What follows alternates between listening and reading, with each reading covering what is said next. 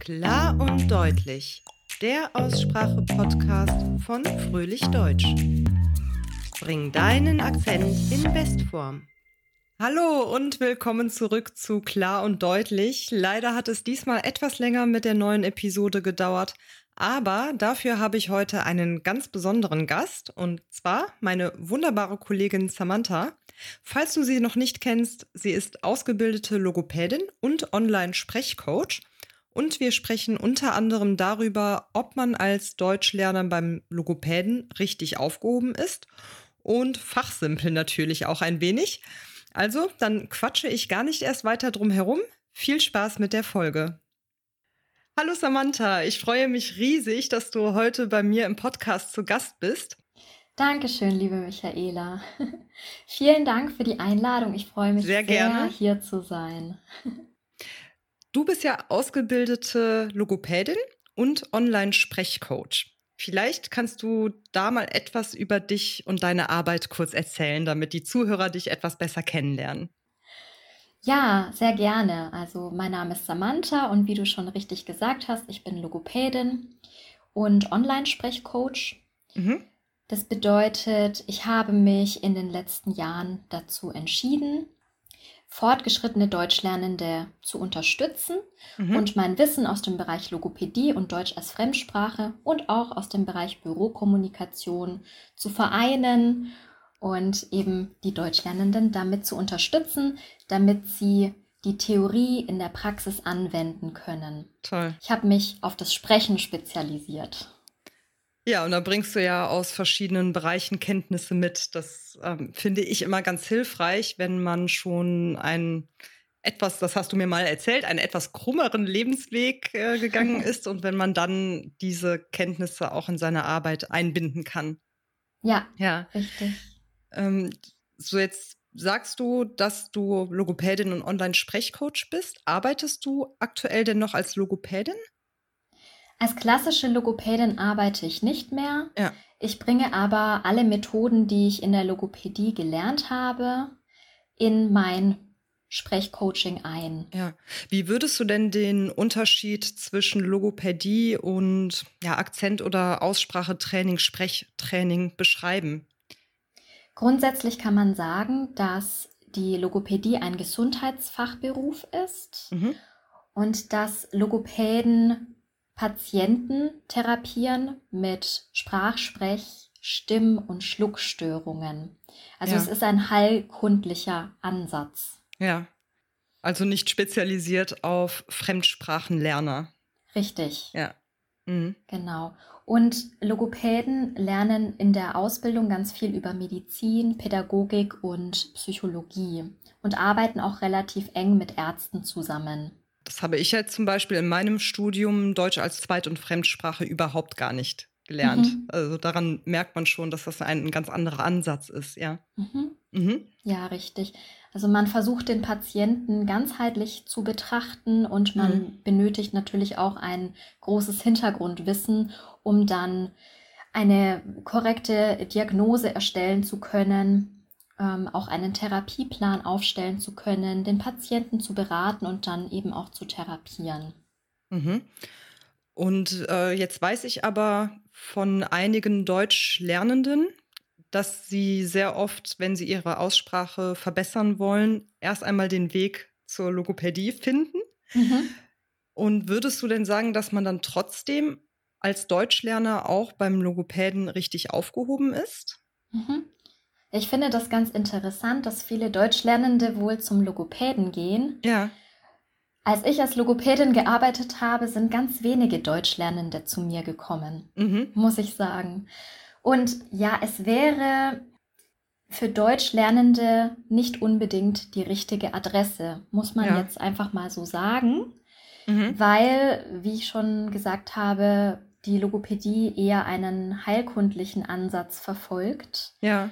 Und ja, Deutschlernende, die jetzt keine angeborene oder erworbene Sprach-, Sprech-, Stimm- oder Schluckstörung haben, sind dort eigentlich nicht richtig, sondern besser bei einem Aussprachetrainer aufgehoben, wenn Sie Ihre Aussprache mhm. verbessern möchten, beziehungsweise bei einem Sprechcoach oder Deutschlehrer, wenn Sie eben Ihr Deutsch verbessern möchten. Ja. Wobei man auch da weiß, dass nicht jeder Deutschlehrer oder jede Deutschlehrerin sich damit auskennt, was ja auch äh, erstmal gar kein Problem ist. Das kann man sich ja alles auch aneignen. Mhm. Aber ich kann mir gut vorstellen, dass du durchaus jetzt in deiner Arbeit mit Deutschlernenden auch von deinen logopädischen Kenntnissen profitierst. Ist das richtig? Also kann man sagen, dass du da doch einiges mitgenommen hast aus der Arbeit als Logopädin? Ja, ich habe ganz viel aus meiner Arbeit als Logopädin mitgenommen. Ja. Das hätte ich nie für möglich gehalten, ehrlich okay. gesagt. Und vor ein paar Jahren dachte ich auch nicht, dass mich der Weg hierhin führt zu, ja. zu diesem Sprechcoaching. Wie bist du dazu gekommen, wenn ich fragen darf? Also, äh, ja, wenn du am Anfang ja nicht mit Deutschlernenden gearbeitet hast, wie bist du letztendlich zu der Arbeit mit Deutschlernenden gekommen? Zur Arbeit mit Deutschlernenden bin ich eher über Umwege gekommen. Mhm. Also als Logopädin habe ich ein paar Jahre gearbeitet in einer heilpädagogischen Tagesstätte, in der Frühförderung, vor allem mit Kindern und anschließend auch in freien Praxen. Mhm. Und ich wollte aber mein Spanisch verbessern. Also mein Vater ist Spanier, meine Mutter ist Deutsche. Ja. Und ich habe Spanisch nicht als Kind gelernt. Und okay. ich hatte immer diesen Wunsch, auch meine Theoriekenntnisse von Spanisch in der Praxis anwenden zu können und habe mich dann dazu entschlossen, nach Costa Rica zu gehen, um für ein halbes Jahr einen Freiwilligendienst zu absolvieren ja, im sozialen Bereich. Ja, und in Costa Rica habe ich dann festgestellt, hm, da muss es noch mehr geben. Die reine Logopädie war interessant, ja. aber ich wollte meine anderen Kenntnisse im Bereich Kommunikation ausbauen und ja, mit der Logopädie verknüpfen und irgendwie mhm. auch mit Spanisch. Ich wusste aber irgendwie nicht, wie ich das machen sollte und ähm, ja, wollte auch wieder meine Spanischkenntnisse anwenden, ja. intensiver anwenden und habe mich dann im Büro beworben. Letztendlich hat das ist auch etwas äh, ganz anderes erst einmal, oder? Was man ja. sich äh, jetzt gar nicht so vorstellen kann im Moment. Mhm. Ja, und letztendlich wurde ich dann an einer Sprachschule eingestellt. Und das musste, glaube ich, so sein. ja, dann hat dich der Weg dahin geführt. Dann ja. hat mich mein Chef gefragt, ob ich nicht einen Gruppenkurs übernehmen könne. Ja, mhm. und das habe ich dann gemacht und als Deutschtrainerin gearbeitet und dort bin ich dann hängen geblieben, weil es mir so viel Freude bereitet hat. Ja. Und ja, das habe ich eben ausgebaut. Ja, auch dein Schwerpunkt ist ja so wie bei mir jetzt auch das Aussprachetraining und aber auch Sprechcoaching, ja? Äh, kannst du da vielleicht noch mal ganz kurz beschreiben, inwieweit sich das unterscheidet? Mhm. Sehr, sehr gerne. Oder wie du da arbeitest? Ja, sehr gerne. Mhm. Für mich persönlich bedeutet Sprechen, dass wir unsere Sprache verwenden. Ja. Also zum Beispiel Deutsch. Und zur, zum Sprechen wiederum gehört die Aussprache. Mhm. Das heißt, dass wir unseren Akzent reduzieren. Also das heißt, die Wortbetonung, die Satzmelodie verbessern, die einzelnen Laute trainieren. Ja. Und ich bin nicht nur darauf spezialisiert, die Aussprache zu verbessern, sondern eben auch das Sprechen grundsätzlich mhm. zu verbessern. Denn es gibt ja viele Deutschlernende, die sich sehr unsicher fühlen oder frustriert sind, wenn sie Deutsch sprechen, sich nicht richtig trauen und aber wissen, ja. dass es da mehr gibt und dass dass sie so viel mehr können, es aber nicht ausdrücken können. Das ist es auch. Ne? Ich glaube, in vielen steckt das dann wirklich drin. Sie können das. Und äh, wenn ich dich jetzt auch richtig verstehe, unterstützt du eben besonders dabei, dass sie diese ja, Fähigkeiten schaffen, eigentlich nach außen zu tragen und äh, ja, entsprechend flüssiger zu sprechen, deutlicher zu sprechen und selbstbewusster zu sprechen. Genau, ihr Potenzial ja. entfalten. Ja, ja. ja. Sehr schön. Durch das Sprechen. Mhm. Mhm. Okay, aber um nochmal auf deinen logopädischen Hintergrund zurückzukommen, inwiefern würdest du sagen, dass du davon profitierst bei deiner jetzigen Arbeit?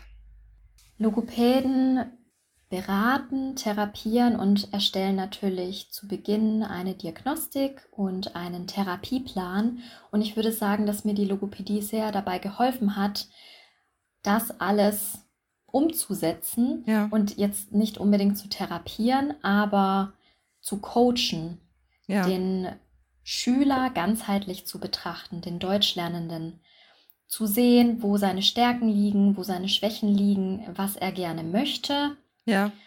welche Ziele er hat und dann darauf basierend eben die einzelnen Schritte zu gehen. Erstmal einen groben Plan zu erstellen und dann die einzelnen Schritte. Mhm. Das würde ich sagen, hat mir sehr geholfen und eben auch dieser medizinische Aspekt. Ich habe zum Beispiel ganz viele Deutschlernende, die Ärzte sind. Ah ja, das ist dann sehr nützlich wahrscheinlich. Genau, weil ich. Also deine Kenntnisse sind dann sehr nützlich für die Arbeit mit Medizinern. Richtig. Ja. Dieses medizinische Hintergrundwissen. Ja. Und auch ähm, die Pädagogik. Mhm. Ich habe viele Deutschlernende oder unterstütze viele Deutschlernende aus dem medizinischen Bereich, aber auch aus dem pädagogischen Bereich, also zum Beispiel auch Erzieher.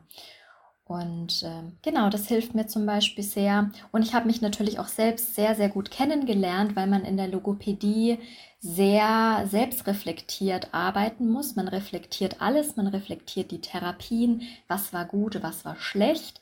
Man ja. passt die Therapien dann immer wieder an, an den Fortschritt des Patienten. Und das mache ich jetzt mit meinen Schülern, dass ich den Fortschritt äh, betrachte und dann sehe, okay, wir können jetzt die nächsten Schritte so und so gestalten oder, oh, da müssen wir jetzt aber nochmal intensiver arbeiten, mhm. weil der Fortschritt noch nicht so erkennbar ist. Genau. Und äh, dann im Hinblick auf mich selbst, dass ich weiß, wie ich selbst auf, äh, ja, wie ich mit Deutschlernenden umzugehen habe, ja. sodass ich wirklich mich auf unterschiedliche Menschen einstellen kann. Als Logopädin habe ich mit Kindern und mit Erwachsenen gearbeitet, ja, ganz unterschiedlichen Alters und ja. man muss einfach flexibel bleiben. Deswegen, ich glaube, eine pädagogische Ausbildung, die ich zum Beispiel ja auch habe, ist äh, doch sehr hilfreich in der Arbeit mit dem Menschen an sich. Mhm. Ja. Mhm. Ja, sehr. Genau, toll. Aber was mir noch eingefallen ist aus dem Bereich Logopädie, was du mich auch gefragt hast, mhm. äh, was, was kannst du mitnehmen aus der Logopädie? Also zum Beispiel ähm, in der Logopädie arbeitet man sofort sehr praktisch. Alles ist ah, sehr ja. praxisorientiert und das bedeutet, man lernt zwar schon die Theorie, wendet sie aber gleich an. Und das hat mir unglaublich geholfen, dieser praktische Ansatz. Und deshalb habe ich mich eben auch darauf spezialisiert, das Sprechen zu trainieren mit meinen ja. Schülern, weil ich merke, viele lernen monatelang die Theorie, sie lesen, sie hören, aber sie sprechen nicht. Und sprechen lernt man nur durch Sprechen. Durch Sprechen. ja. ja. Da stimme ich dir absolut zu, wobei ich schon auch finde, dass das Hören ein ganz essentieller Bestandteil ist. Mhm. Ja, aber wenn wir nicht selbst lernen, das Gehörte auch auszusprechen, wie soll man es dann richtig aussprechen? Ja, ja richtig. Das Hörtraining ist auf jeden Fall wichtig, auch mhm. im Aussprachetraining oder ja. im Akzenttraining, weil wir natürlich immer erst hören müssen, wie die deutschen Muttersprachler sprechen, ja. wie es auf Hochdeutsch klingt um das dann auch imitieren zu können. Genau. Samantha, wie baust du denn persönlich dein Aussprache- und Akzenttraining auf? Was hm? kann man erwarten, wenn man äh, bei dir ein Aussprachetraining bucht? Als erstes analysiere ich erst einmal die Aussprache des mhm. Schülers mhm. und sehe mir an, was am meisten auffällt und was die Verständlichkeit am meisten beeinträchtigt. Dann erkläre ich dem Schüler das, gehe das mit ihm gemeinsam durch. Und natürlich ist mir auch wichtig, dass der Schüler mir sagt, was ihn am meisten stört. Ja. Denn das finde ich auch mal sehr wichtig, ja. Weil man braucht ja auch dann äh, diesen Bedarf und die Motivation, an etwas zu arbeiten, genau. Und äh, dafür ist es ganz wichtig zu wissen, was den Schüler selbst erstmal stört, ja. Ja, genau, das wollte ich gerade sagen, mhm. Michaela. Daraus ergibt sich ja auch die Motivation. Genau. für das weitere Training. Und die Aussprachetrainings sind immer eine Mischung aus Hörtraining und Sprechtraining. Mhm. Das bedeutet, auf verschiedenen Ebenen hört man einzelne Laute an. Also wenn jetzt einzelne Laute betroffen sind, zum Beispiel das Sch, S oder das R, wenn ja, jemand das Rachen erlernen genau. möchte, oder die Umlaute.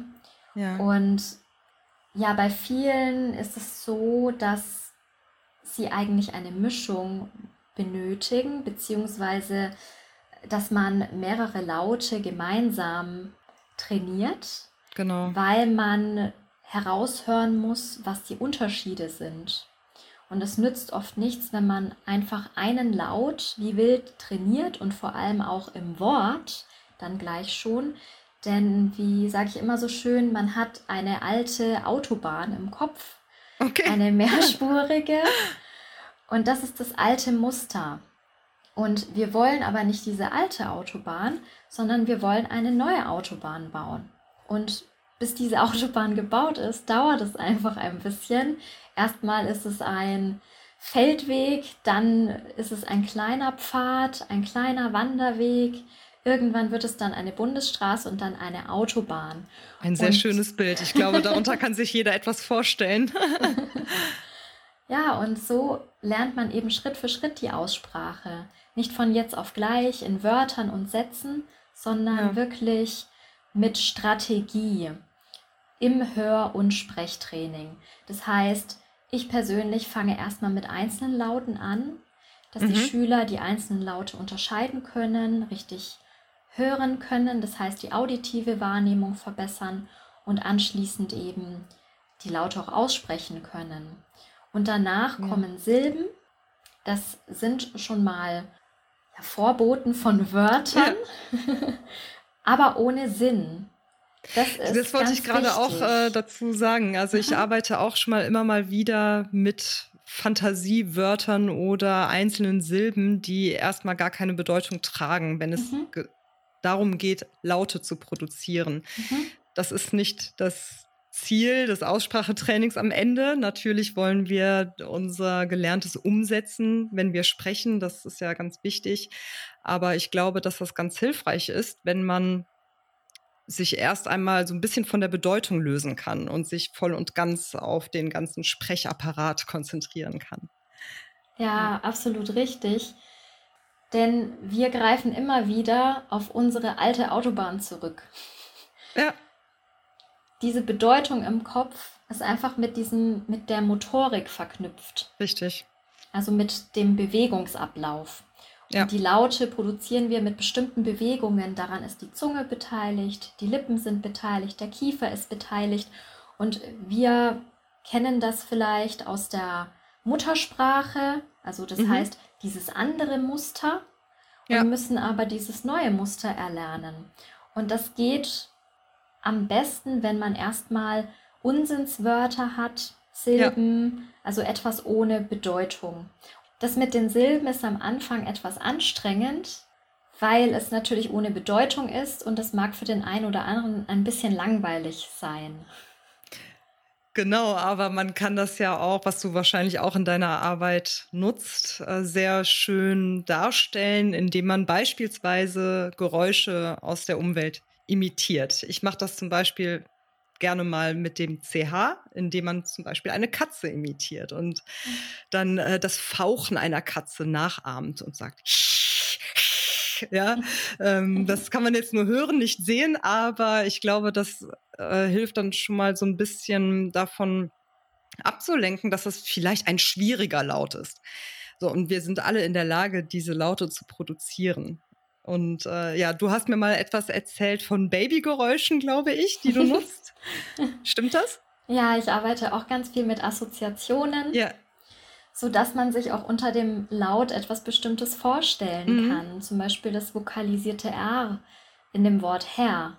Ja, ja. am Ende. Ah, ah. Das klingt ein bisschen wie ein Baby. Ah, ah, ah. Stimmt, Und, ja. Genau. Und so lernt man auch leichter, diese Laute zu imitieren und dann mhm. irgendwann später auch in Wörtern, in Sätzen, in Texten beim freien Sprechen aussprechen zu können. Ja, also ich glaube auch, dass das schon sehr hilfreich ist, wenn jemand feststellt, dass er in der Lage ist, den Laut zu produzieren. Also meiner Erfahrung nach haben viele, die ein Aussprachetraining besuchen, erst einmal Angst vor bestimmten Lauten oder sie sind felsenfest davon überzeugt, dass sie dann diesen Laut gar nicht aussprechen können. Und äh, durch solche Methoden kann man dann, glaube ich, sehr schön vermitteln, dass es doch möglich ist, ja.